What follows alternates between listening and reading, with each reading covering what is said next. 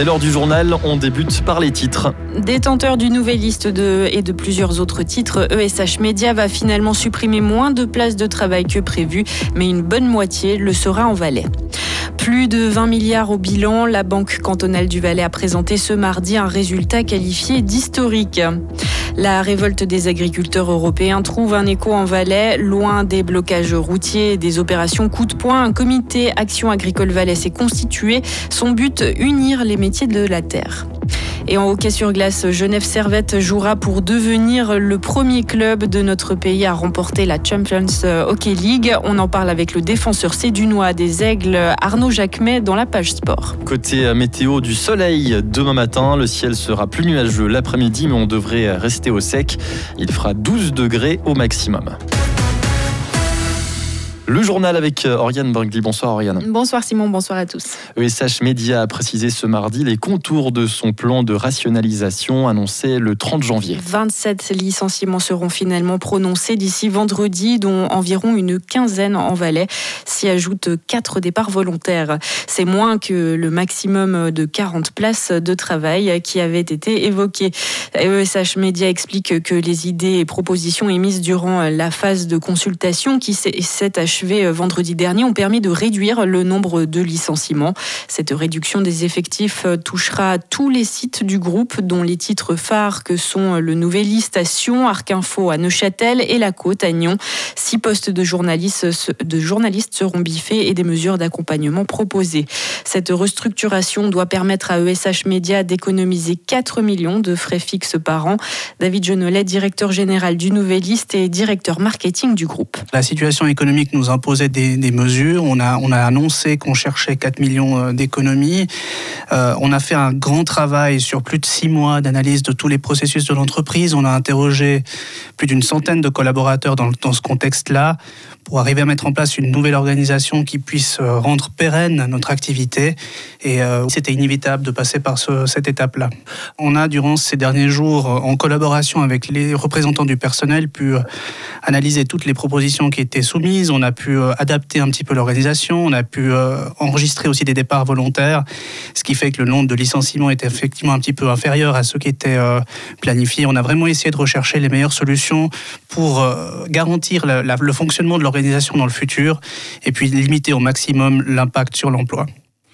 Les sociétés de rédacteurs de trois de vos principaux titres, Le Nouvelliste, La Côte et Arc Info, redoutent finalement que ces cures d'amaigrissement se répètent. Est-ce que vous pouvez les rassurer à ce propos? Déjà, je comprends le, le, leur crainte. Euh, aujourd'hui, le, le, monde des médias au sens large est, est soumis à de fortes turbulences. Nous, ce qu'on peut dire, c'est qu'on a fait notre maximum pour adapter l'organisation aux défis euh, futurs. On n'a pas fait une, une, refonte cosmétique. On a vraiment réfléchi à l'ensemble de nos processus euh, d'activité et, et, on est très confiant pour qu'on puisse répondre aux besoins de nos lecteurs et aux besoins de nos clients commerciaux dans le futur avec cette nouvelle organisation. Des propos recueillis par Fabrice Germanier. De leur côté, les rédactions du Nouvelliste, d'Arc Info et de La Côte disent avoir pris connaissance avec consternation des mesures prises. Elles évoquent une saignée considérable et un nouveau coup de poignard dans le cœur de la presse romande. Et on reste dans le domaine de l'économie. C'est une journée qualifiée d'historique pour la Banque cantonale du Valais. Elle a dévoilé euh, ce matin des chiffres records pour l'année 2023. Pour la première fois, le bilan dépasse la barre des 20 milliards de francs. Le résultat opérationnel a bondi, lui, de près de 26% et le bénéfice net de 24%.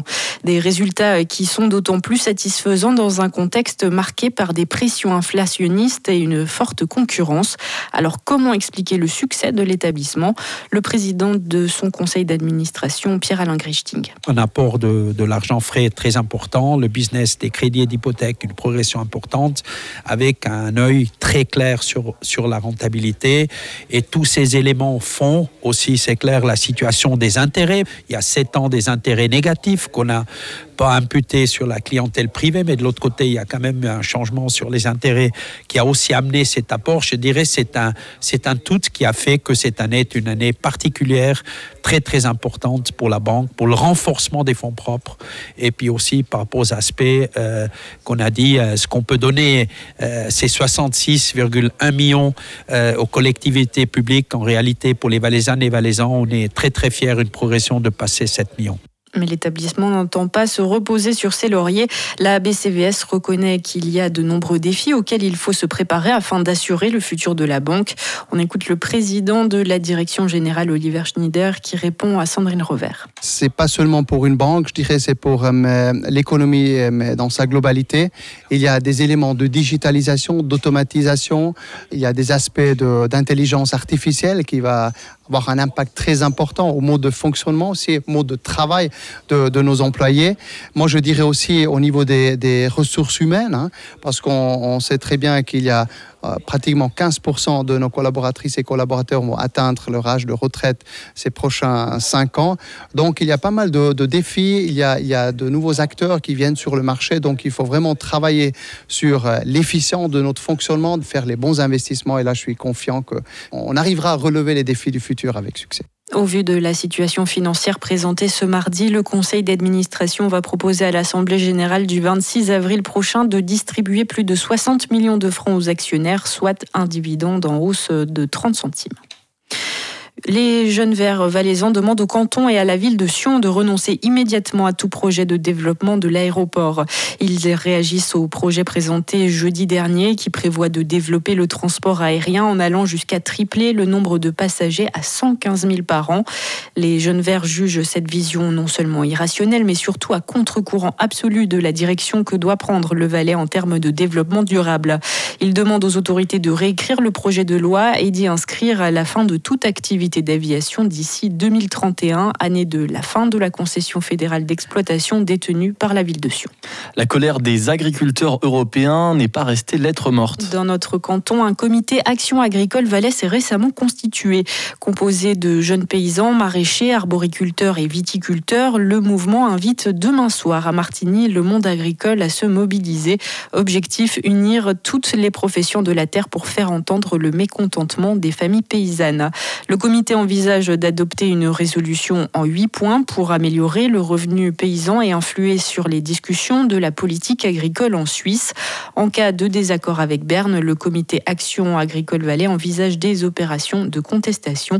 Sa présidente, Charlène Taramarca. Alors oui, euh, si notre voix euh, ne se ferait pas entendre, on prévoit des actions hein, pour sensibiliser la population, mais on ne prévoit pas euh, d'action de blocage ou d'épandage de fumier parce qu'on a de la chance en Suisse d'avoir la population derrière nous et on veut vraiment pas gâcher ce lien et c'est vraiment de la sensibilisation à la population. De quel type ça pourrait être finalement ces actions? Alors euh, dans les autres cantons, ils parlent de faire des feux ou ou d'aller discuter euh, dans les marchés, vraiment sous forme de sensibilisation, et je pense que c'est important. Vous avez 22 ans, vous nous dites c'est le moment ou jamais pour que ça change? Oui, parce que actuellement, bah, en tant que jeune agricultrice, je vois avec les autres jeunes de mon entourage, c'est vraiment, on ne sait pas où va ce métier et, et ça fait peur de devoir reprendre des exploitations. Agriculteur et député centriste, Vincent Roten assure la coordination entre le comité Action Agricole Valais et la Chambre valaisanne d'agriculture. Le Saviezan salue un mouvement issu de la base. Vincent Roten. Ce qui est vraiment impressionnant dans ce comité, c'est que c'est des gens qui sont exploitants agricoles, qui sont jeunes, agriculteurs, qui sortent de leur formation souvent. Et puis, ben voilà, c'est un mouvement qui vient vraiment de la base et puis qui relève un petit peu cette colère euh, qui gronde dans la campagne depuis, depuis un petit moment. Donc, c'est intéressant de voir cette évolution. Parce que souvent, les manifestations, elles sont organisées euh, sur invitation des chambres d'agriculture, des interprofessions, des mouvements. Euh, et puis là, vraiment, du coup, c'est cette base. Euh, ces paysans qui sortent de leur ferme, qui sortent de leur, de cave et puis qui disent mais on en a marre et puis il, faut, il faut nous écouter. Donc sous cette forme-là, c'est effectivement peut-être une première. Le comité Action Agricole Valais est aussi en contact avec les autres mouvements romans d'agriculteurs en colère. Ils comptent ensemble faire entendre leur voix à Berne. C'était un sujet réalisé par Didier Morard. Après une première expérience réussie il y a deux ans, le canton du Valais lance un second appel à projet en faveur des générations 60+. En juin 2022, l'objectif était de soutenir des initiatives innovantes en faveur de cette population tout en l'intégrant au développement de ces projets. Dix projets ont pu être soutenus ainsi, se faisant l'écho de la créativité et de l'engagement des seniors et des professionnels. Le second appel à projet lancé aujourd'hui vise à soutenir les initiatives en faveur de la mobilité des personnes âgées afin qu'elles puissent continuer à participer à la vie sociale. Chaque projet doit associer une ou plusieurs personnes de 60 ans et plus. Le délai de remise des dossiers est fixé au 31 mai 2024. 60 000 francs sont à disposition. Vignette et gratuité des transports publics prolongés. Les communes de Ridisérable et le canton travaillent d'arrache-pied pour garantir une mobilité cohérente sur leur territoire depuis l'effondrement du tunnel de la Bec le 3 février dernier. La commune de Ride annonce ce mardi avoir obtenu une autorisation de circuler à travers Isérable pour les personnes domiciliées à Aude et la Tsuma. Une autorisation qui se traduit par l'octroi d'une vignette qui peut être récupérée au bureau d'administration ou l'office du tourisme de la Tsuma. À cela s'ajoute euh, un prolongement de la gratuité des transports publics jusqu'au 3 mars. Canton et communes planchent également sur l'élaboration d'un nouvel horaire dès le 4 mars. Quant au tunnel et sa remise en état, des informations ainsi qu'un calendrier des travaux seront dévoilés lundi prochain lors d'un point presse. Le peuple suisse votera sur les importations de foie gras et de fourrure. L'Alliance animale suisse a annoncé ce mardi que ces deux initiatives populaires contre ces importations ont abouti avec respectivement 113 474 et 102 478 signatures avalisées par la chancellerie fédérale. Selon les chiffres des initiants, les importations de foie gras en Suisse atteignent 200 tonnes, tandis que 350 tonnes de fourrure arrivent chaque année dans notre pays, dont la moitié de Chine.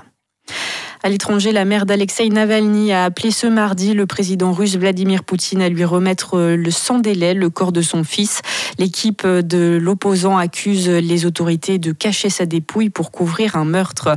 Depuis sa mort dans une prison de l'Arctique annoncée le 16 février, la mère et un avocat d'Alexei Navalny cherchent en vain à accéder à sa dépouille. Mais selon l'équipe de l'opposant, les enquêteurs russes ont affirmé qu'ils ne rendraient pas son corps avant au moins 14 jours afin de mener une expertise. Un délai qui, selon les juristes, pourrait être prolongé pendant des semaines.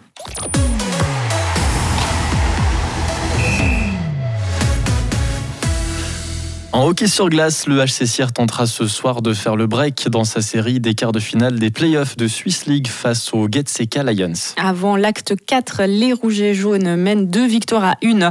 En cas de succès, Viège bouclera lui déjà son duel face à Bâle et se hissera en demi-finale. Loin de ces séries de deuxième division, Genève Servette a quant à lui l'occasion d'écrire ce soir une page d'histoire du hockey suisse. On en parle avec vous, Christophe Moreillon. Dix mois après être devenu le premier club roman à remporter le titre national depuis bien 40 ans plus tôt, Genève Servette a en effet l'occasion de devenir la toute première formation helvétique à triompher sur la scène européenne. À domicile, dans leur antre de la patinoire des les Aigles affrontent ce soir les Suédois de Skellefteå en finale de la Champions Hockey League. À quelques heures du coup d'envoi, le défenseur nord du club genevois Arnaud Jacquemet affirme son ambition. Je pense que n'importe quelle équipe, quand elle se qualifie pour une finale, euh, c'est pour la gagner. Donc euh, voilà, en plus on joue à la maison. Euh, on sait l'ambiance qu'il y avait eu l'année passée au, septième match, enfin pendant toute la finale contre Bienne. Donc euh, si, euh, si on arrive à cette ambiance-là pour ce match-là, je pense que ça va nous donner de, de l'énergie en plus, nous rappeler des, des, des bons souvenirs. Et euh, bien sûr, on, va tout faire pour la gagner. Cette finale européenne donne l'occasion à Arnaud Jacquemet et ses coéquipiers de s'offrir un bon bol d'air frais. Les Aigles vivent en effet une saison pour le moins décevante en championnat jusqu'à présent. Seulement huitième du classement après 46 journées, ils restent sur une claque, une fessée 6 à 1 subie vendredi dernier à la maison face à Davos. On retrouve à ce propos Arnaud Jacquemet qui affirme que la Coupe d'Europe n'a jamais été l'objectif numéro un de son équipe. On avait demandé à l'équipe avant la saison est-ce qu'on aurait préféré mieux réussir en championnat ou en Ligue des Champions? Je pense tout le monde aurait dit quand même le, le championnat, ça reste le plus important pour nous. Euh, voilà, on peut toujours réussir quelque chose en championnat, c'est clair. C'est loin d'être terminé. On va tout faire pour défendre notre titre, mais non, euh, c'est clair que la Ligue des Champions, elle nous amène un peu ce, cette, cette, euh, cette, cette bouée un peu de, de sauvetage entre guillemets à côté pour nous, voilà, pour, garder cette confiance, pour nous montrer que contre des équipes en, en Europe, on, on arrive quand on joue notre jeu, on peut battre n'importe qui en Europe. C'est ce qu'on a fait cette année. On a battu le champion d'Allemagne, le champion, le champion de Suède aussi. Donc euh, voilà, je pense que on montre qu'on a de la qualité dans l'équipe et puis euh, à, nous d'avoir cet état d'esprit-là qu'on a en Ligue des Champions, en championnat pour la fin de saison. Arnaud Jacquemet qui a sa petite idée lorsqu'on lui demande sur quoi son équipe doit travailler pour retrouver en championnat la constance qui faisait sa force voici 12 mois. Je dirais les, les erreurs individuelles qu'on fait encore. Je pense que c'est vraiment ça qui nous coûte des matchs, des pertes de puck, euh, que ce soit en zone défensive ou en zone offensive à rentrer dans la, dans la zone offensive, ce qui amène des, des revirements pour l'adversaire et c'est souvent comme ça qu'on prend des goals euh, depuis le début de saison. Euh, voilà, si on regarde les occasions que qu'on donne, c'est souvent des occasions comme ça où l'équipe adverse a ou des, des se trouve en supériorité numérique, donc à 2 contre 1 ou à 3 contre 2 en contre. Et c'est des choses là qui là qui peuvent pas arriver parce que nous personne ne nous les donne. Donc voilà, c'est, je dirais vraiment que les erreurs individuelles et les, pertes de puck euh, dans les deux zones. Avant de retrouver le championnat par un déplacement à Berne samedi, un gros rendez-vous. attend donc Arnaud Jacquemet, Genève Servette ce soir. La finale de la Champions Hockey League face aux Suédois de Skellefteå. Coup d'envoi à 19h30 à la patinoire des Vernets.